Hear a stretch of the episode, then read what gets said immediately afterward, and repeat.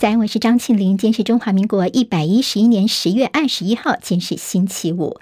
我们在 YouTube 上面现在直播已经开始了，对，六点钟就开始。谢谢朋友帮庆玲分享、留言、按赞，免费订阅中广新闻网的 YouTube 频道，非常谢谢大家。来关心一下天气状况，在台湾的东南方海面上，昨天下午热带性低气压生成，路径跟泥沙台风呢会蛮相似的，但是会更靠近台湾哦。所以这个热带性低气压今天晚上开始对北部跟东半部会带来明显的。降雨，明天雨势会最大，宜兰可能会出现紫暴级的豪雨。这个周末的天气叫做西晴东雨，下周一东北风增强，气温会下探二十度。就今天的天气，白天算是不错，各地多云到晴，气温回升。新竹以北跟宜兰高温二十六到二十八度，苗栗、花莲二九三十度，中南部的高温间有三十一、三十二度。今天清晨收盘的美国股市表现，美国十年期公债殖利率进一步的攀升，反映市场预期联准会会更激进升息来抑制通膨。好，我们看到了贷款利率提升，所以在住房数据表现的不理想。今天美国股市呢比较是疲软的，今天道琼跌了九十点，收在三万零三百三十三点；纳斯指数跌六十五点，收在一万零六百一十四点；史坦普白指数跌二十九点，收三千六百六十五点。唯一上涨是费城。半导体费半上涨十五点，收在两千两百五十三点。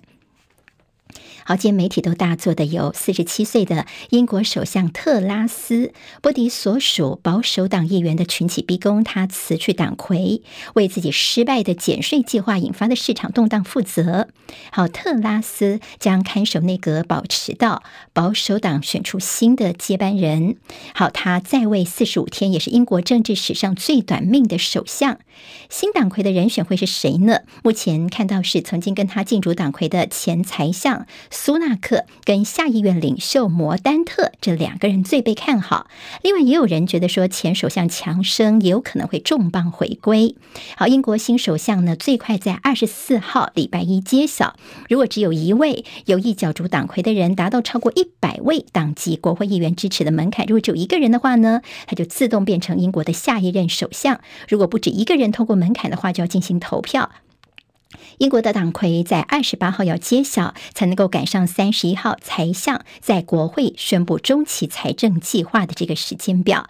好，在这英国股市跟英镑在特拉斯宣布辞职之后呢，出现了反弹。美国总统拜登则强调说，美国跟英国是最大的、最强大的盟友跟长期的朋友，这个事情是永远不会改变的。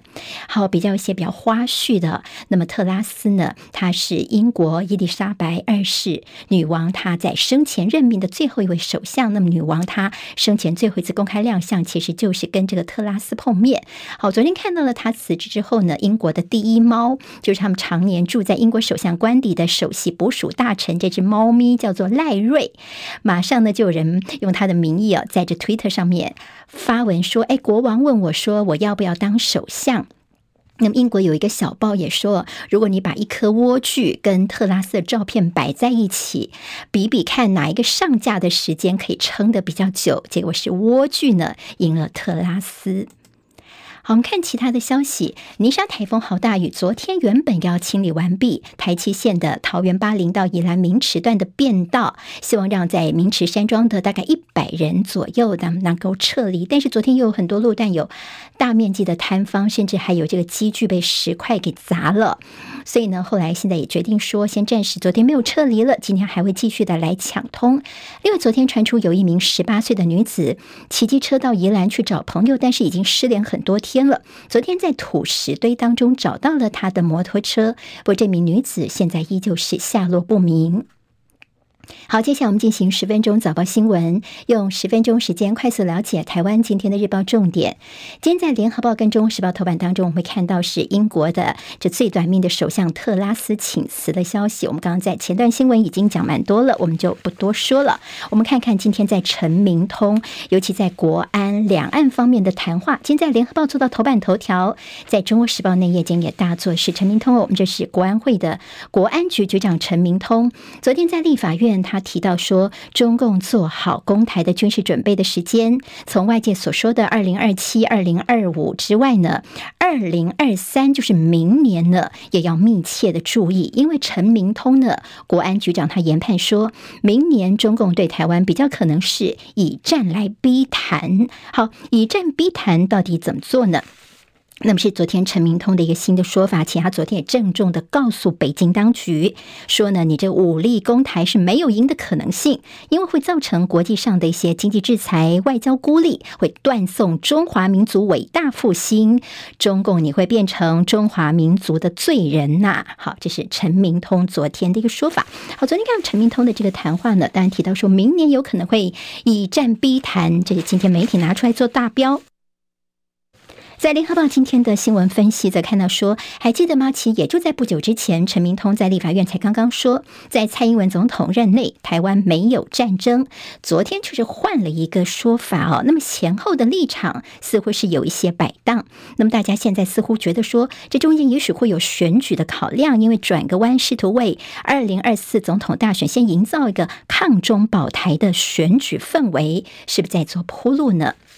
好，那么其实现在有很多的时间点，说到底，共军对于台湾的威胁哦。今天在联合报跟自由时报比较大作是美国的海军部长，好，这个海军部长呢，他是警告说，美军呢最快必须在今年底之前，为中共可能在二零二四年之前犯台做好应变准备。今天自由的标题直接就大作说，这个美国的海军司令部长呢是直接说，中国最快在今年底就有机会会侵台了。好，回去看。他其实是怎么说？他就说，当我们讨论二零二七年共军犯台的时机，我觉得也要考虑一下，像二零二二就今年了，二零二三这个可能的时间点哦。那么这就是所谓的可能中共是最快在今年底会侵台的这样的一个说法。好，其实美国呢，在最近有关于一个共军的侵台论，我们看到像呃，对于他们的美国高阶。呃，将领今天的这个说法呢，白宫国安会的战略沟通协调官科比的最新回应，他说，美方啊，我们现在是尽一切的监控，也重申说没有爆发冲突的理由，美方并不乐见片面改变现状，而绝对不愿意使用武力在改变的。好，看到布林肯，美国国务卿是一个礼拜内两次谈到北京想要加速统一。好，那么上一次是跟呃这个莱斯女士的一个对谈哦，那么这次还是接受 ABC 节目。早安，美国的专访，好，基调是差不多的，就再次示警说，北京希望能够加速统一。好，布林肯的最新说法。另外看到法国有一个重点周刊，这次呢是以台湾作为他们的封面故事，标题叫做“另一次威胁台湾警戒”，里面有二十页的内容呢，是分析台湾面对大陆威胁逐渐的，但是缓慢的觉醒，并且提到了高雄这个城市，说高雄有可能是中共进犯的首要目标。因为高雄是北京垂涎的这个台湾的港口。好，那么当然，在有关于这个未来的一个两岸之间的关系，学者的看法，像赵春山教授觉得说，大概习近平在二零二四年之前应该是会以静制动。另外，台大的左正东老师则觉得说，北京未来可能会采取双北平模式，迫使台湾接受大陆所提出的方案。什么叫做双北平模式呢？就是要以军事手段为工具，同时在两岸战场上对台湾施压，外交上对台美国施压，让台湾孤立。无缘之下能够走上谈判桌，接受大陆方面的一个条件啊。好，那么这是当大家总理正和总理呃整理了一下现在的一些在两岸方面的一些焦点。那么自由时报今天在头版头条是用美国的这个民调皮尤研究中心了，他们其实非常关心这个台海的局势。说，在最新的民调发现，超过半数的美国人觉得说，即便有损美中关系，但是美国的高层政治人物还是应该要继续的造访台湾。据美国所面临到的严重问题，超过八成的美国人觉得是台海紧张情势比今年三月份调查时候增加了八个百分点。所以自由就把它做头版头条，告诉大家说呢，现在美国呢把台海变成是他们觉得非常非常严重的问题，是高度关注的。好，同样在自由的头版要看。到是张忠谋，这台积电创办人张忠谋呢，昨天总统府方面宣布说，他第六度要代表蔡英文总统，哈，是第五度代表蔡英文总统，第六度代表中华民国去担任 APEC 领袖代表，好，那么五次是在蔡英文任内，那么有一次是在陈水扁前总统的任内哦。张忠谋说呢，他会充分的传达台湾立场。好，比较花絮的消息，铁道迷等好久了。阿里山森林铁路在明年底呢，将可以全线通车。另外，荣总北荣方面的一个突破性的研究，发现说，治疗血癌的一种前期药物，恐怕会激活癌基因，意思就是说，导致于这病人的存活率下降，就是因为这种治疗血癌的前期药物所造成的。好，那么这算是一个比较大的一个突破发现，也登上了《新英格兰医学期刊》上面。有关于高端的部分，今天《中国时报》做头版头条，因为说呢，国民党团呢其实是紧咬着高端，我们到底花多少钱呢？那么说高端呢，他们在财报去推估，每季是七百五十四块钱。那么还记得陈时中当初说呢，呃，在八百七十一到八百八十一块钱之间。好，那么算起来大概有六亿元的价差耶。所以国民党就质疑说，到底是谁拿走了呢？并且呢，昨天还看到国民党质疑说，高端的防护力是不是会变成疫情的一个破口啊？那么这是国民党的智库召集人陈怡明他说呢，根据 CDC 的资料说，接种高端的疑似死亡率是是打 BMT 疫苗的二点八八倍。好，那么政府应该赶快公布一下高端疫苗的防护能力资料，让民众来参考。那么当然说，赶快撤销高端的 EUA 吧，向高端求偿，要追究陈时中的责任。好，那么现在就说，现在一些这高端族他们要去国外的话，他们可以补打哦。那么这些都是全民买单的。昨天我们看到数字是两亿哦，但是其实算起来大概一百多万的高端族，有的一季，有的到三季不等，大概平均大概七亿元哦。这些都是你我的纳税钱。大家说，干脆你就是要到日本的人，他们自费的 PCR 由高端来买单嘛？这样子其实是比较公平的。高端说，我听到了大家的心声了。指挥中心昨天其实告诉大家说，你所谓的价差我没有这件事情，你从人家的财报去推估，而且这数字也不对，所以说并没有所谓的这种价差的问题，那么被人家拿走的情况。昨天王必胜指挥官也告诉大家说，其实不是只有我们台湾的疫苗认证出了问题哦，你看在这个世界上总共有包括高端在内三十四款疫苗都还在等着 WHO 在进行列入紧急使用清单呢。不过今天大家说疫苗采购概。台奸欺瞒，应该是要彻底来究责才对吧？好，昨天的确诊数字方面三万多例，但是死亡数字吓了一大跳。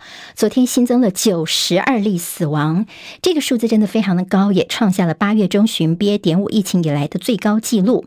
指挥中心是这么解释的啦，说死亡数字是落后指标，应该是反映前一波的高原期。而目前我们的致死率方面，从现在来看，其实是正在降低当中。好，这是在高端疫苗部分呢，我们可以看到一些相关的报道。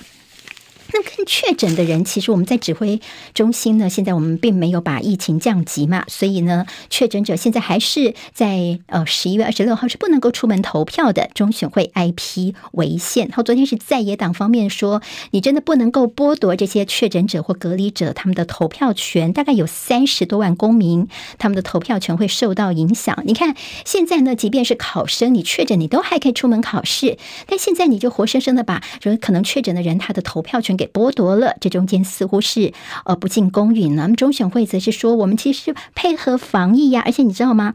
到时候我们中选会造册啦，还有一些呃人力的配置等等，都会有些问题，增加了一些防疫的风险。但大家说，其实我们早就知道哪一天要投票，你中选会其实应该有足够的时间去好好的去做一些其他替代方案。你现在是不是怠惰呢？好，那么这个东西大家是不能够接呃接受的啦。甚至呢，有专家就说，选举就是人权，其实你把这个新冠给降级就没问题啦，所有事情就是迎刃而解了。在政治方面比较大的焦点，看到是昨天的。中东锦哦，他跟着柯文哲的碰面，好，这是算是有点这个前科有呃苗栗的县议长，那么是无党籍的苗栗县长候选人中东锦，哈，从国民党这边出来的啦。那他现在昨天去看了柯文哲，昨天的绿都大酸说，这就黑白配黑加白加起来就是灰色。好，那么看起来你柯文哲根本就是为你自己的选举在铺路吗？而且说这两个人叫臭味相投。中东锦自己其实也非常的委屈哦，他就说奇怪了，我以前是英雄，就现在呢，好像我要选举就变成黑道吗？他其实也是觉得好像不可思议啦。那么其实这两天在网络上比较炸锅是这中东锦他接受我们中国新闻网王浅秋主持人专访的时候，他有提到说，其实呢，像竹北人啊，有一个亿，好，你有这个资产有一亿元，其实很正常的。所以其实我有很多朋友他们在群组里面就讲说，我也是竹北人，我没有一个亿耶，所以大家就。问说是不是到时候你到竹北去的话，县府会补贴等等哦？好，一个亿这样的一个资产，真的是很正常的吗？大家其实听起来不是这种感觉哦。好，高虹安他在资策会的这个过去呢，现在被打的是他在当初资策会期间，他在科智企业，所谓绿营说他在兼职，甚至这个呃柯建铭就说你不是永远的天之骄女，你看你现在还在旁边兼职哈。其实这家公司是什么？是资策会他们等于鼓励内部创新哦。当初呢，这高虹安在这科智这家公司，他还曾经很多挑战赛啊，呢曾经演讲啦，或者是获奖哦。那么甚至呢，他当初演讲的影片都还挂在资策会的。频道 YouTube 频道上面，你现在说你都不知道，好，大家也觉得说是不是这民进党方面又翻车了？柯文哲昨天很生气，说你柯建明在新竹到底有什么不可告人的事情？怎么会怕成这个样子？你到底是在担心什么呢？青山宫的绕境政治学，从这枪击案之后，今天在中国时报的报道，经济日报说大变大面板转运报价翻扬，还有国泰金启动史上的最大的现金增资。好，这个今天的十分钟早报新闻，我是庆玲，祝福大家周末平安顺心，下周再会喽，谢谢大家，拜拜。今天台湾各日报最重要的新闻都在这里喽，赶快赶快订阅，给我们五星评价，给庆玲最最实质的鼓励吧，谢谢大家哦。